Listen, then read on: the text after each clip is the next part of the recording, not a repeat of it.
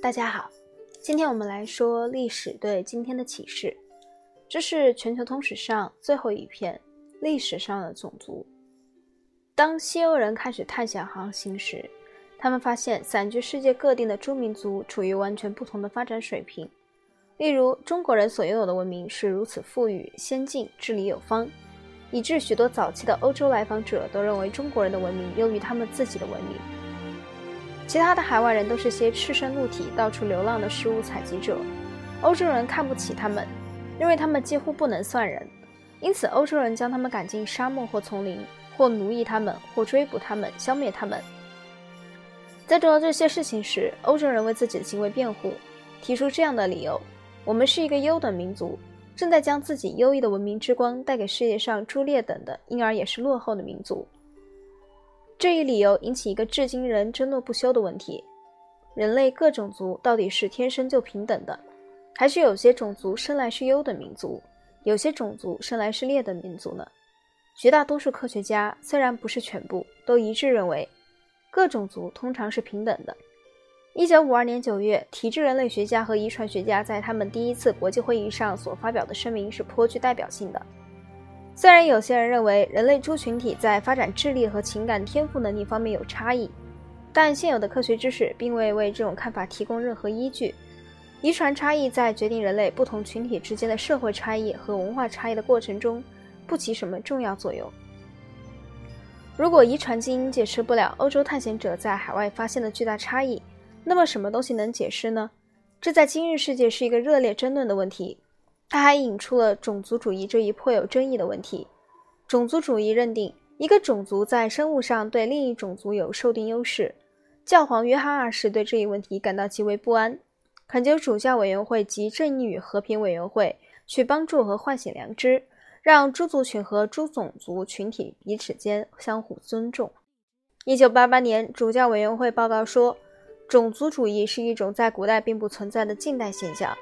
希腊人和罗马人都确信他们对野蛮人有文化优势，但并不认为所谓的野野蛮人因与生俱来的生物原因而低人一等。在近代以前的时代中，以基因为依据的种族主义并不是一个急需解决的问题。原因很简单，各种族生活在地区性的与世隔绝中，因此无需面对这一问题。但是随着欧洲的海外扩张以及随后的对美洲印第安人和非洲人的征服和奴役。种族主义成为能为这些行为辩护的一种方便的理论说明。一五三七年，教皇保罗二世谴责那些种族主义者说，他们认为应像对待无理性的动物那样对待新印度群岛和南部大陆居民，专门利用他们来为我们谋利，为我们服务。因此，我们决定并声明，除了基督教将来会知道的其他任何民族外，还有上述的印第安人，即使他们不是基督徒，他们的自由和财产也绝不可剥夺。恰恰相反，他们有权享有自己的自由和财产。他教会，他也就是教会，告诉每个人并试图实践道理是：人人都是我的兄弟姐妹。回到上述问题，为什么欧洲探险者在海外诸民族的发展中发现如此巨大差异？著名的人类学家弗朗茨·博厄斯提出了一种似乎与实际的历史经验相吻合的理论：人类历史证明，一个社会群体。其文化进步往往取决于他是否有机会吸取邻近社会群体的经验。一个社会群体所获得的种种发现可以传给其他社会群体，彼此之间交流愈多样化，相互学习的机会也就愈多。大体上，文化最原始的部落也就是那些长期与世隔绝的部落，因此他们不能从邻近部落所取得的文化成就中获得好处。换句话说，决定人类不同发展水平的关键是各民族之间的可接近性。最有机会与其他民族相互影响的那些民族，最有可能得到突飞猛进的发展。实际上，环境也迫使他们非迅速发展不可，因为他们面临的不仅是发展机会，还有被淘汰压力。如果不能抓住机会求得发展，这种可接近性就常会带来被同化或被消灭的危险。相反，那些与世隔绝的民族既得不到外来促进，也没有外来威胁，被淘汰的压力对他们来说是不存在的。他们可以按原来状况过上几千年而不危及其生存。将这一假设应用于全球范围，就会发现，遥远澳大利亚土著居民应该是所有群体中在文化上最受阻碍的群体。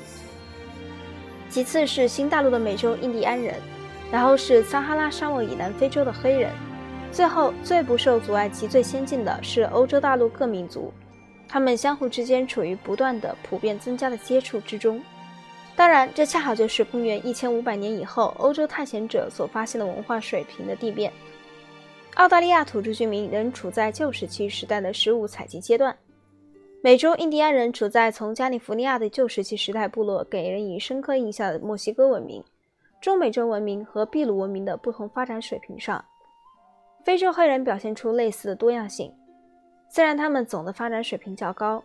最后，在完全不同的水平上，存在着欧亚大陆发现的非常先进、高度发展的文明，中东的穆斯林、南亚的印度教徒和东亚的儒教信徒。因此，我们可以断定，公元一千五百年以后，西方人对全球的统治，并不意味着西方人的基因优势，它仅仅意味着在那段历史时期内，西欧人占尽了天时地利，在其他历史时期中情况完全不同。例如，在古典文明时期。是地中海沿岸的民族处于文明世界的中心，因而成为最易接近、最发达的民族。相形之下，北欧人那时处于边缘地区，因而与世隔绝，很落后。于是我们发现，公元前一世纪，希塞罗在给雅典的一位朋友的信中写道：“你不要从大不列颠岛购买奴隶，因为他们非常愚蠢，完全没有接受教育的能力，无法成为雅典人家庭的一部分。”同样，在中世纪文明时期。地中海依然是文明世界的中心，北欧依然是诸落后民族居住的与世隔绝的地区。因此，十一世纪时，西班牙托莱多的一位穆斯林这样写道：“比利牛斯山脉以北的种族生性冷漠，从来没有成熟过。他们身材高大，皮肤白皙，但是他们缺乏灵敏头脑和敏锐智力。”西塞罗和托莱多的那位穆斯林在他们那个时代都轻视北欧人，认为他们愚蠢，缺乏头脑和智力。事实似乎证明他们的看法是正确的，但是古典时期和中世纪时期北欧人的落后同地理大发现时代非洲人、美洲印第安人或澳大利亚土著居民的落后一样，或者同当今世界初步发达民族的落后一样，都与基因无关。但是不管处在什么时期，落后都意味着易遭攻击，因为落后民族在人数和技术上都落在其他民族后面。对于有六十亿人口和遥遥领先的技术的当今世界，情况尤其如此。所以，据估计，自公元一千五百年以来，世界上至少有三分之一的人类文化已消失，或者被毁坏，或者被同化。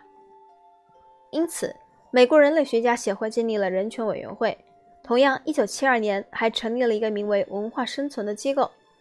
这一机构试图保护各种现存的文化。例如，它代表因亚马逊河流域的淘金热而陷入危险的亚诺马马印第安人；尼日利亚境内因石油开公司的开采而遭到破坏的奥格尼人部落和受到危地马拉军队劫掠的玛雅印第安人，充分发表意见。诸本土民族是濒临灭绝的群体，其成员的情况通常已为人们所了解。尽管这些本土居民民族去掉居民民族处于岌岌可危的状况中。但仍占世界人口的百分之五。这里推荐读物有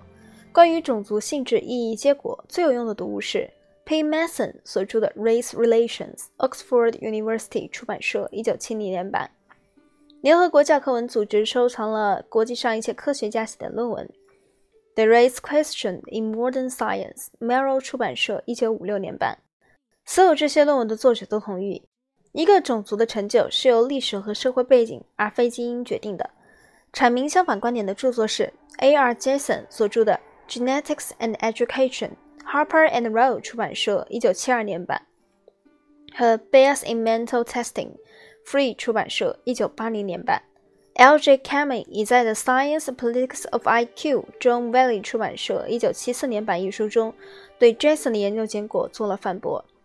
S.J. Good 也在《Everything Story》Norton 出版社一九八一年版一书中做了极有趣的、极具权威性的反驳。J. Dower 则在《War Without Mercy》Pantheon，我不知道这个字是不是这么读的，P-A-N-T-H-E-O-N 出版社一九八六年版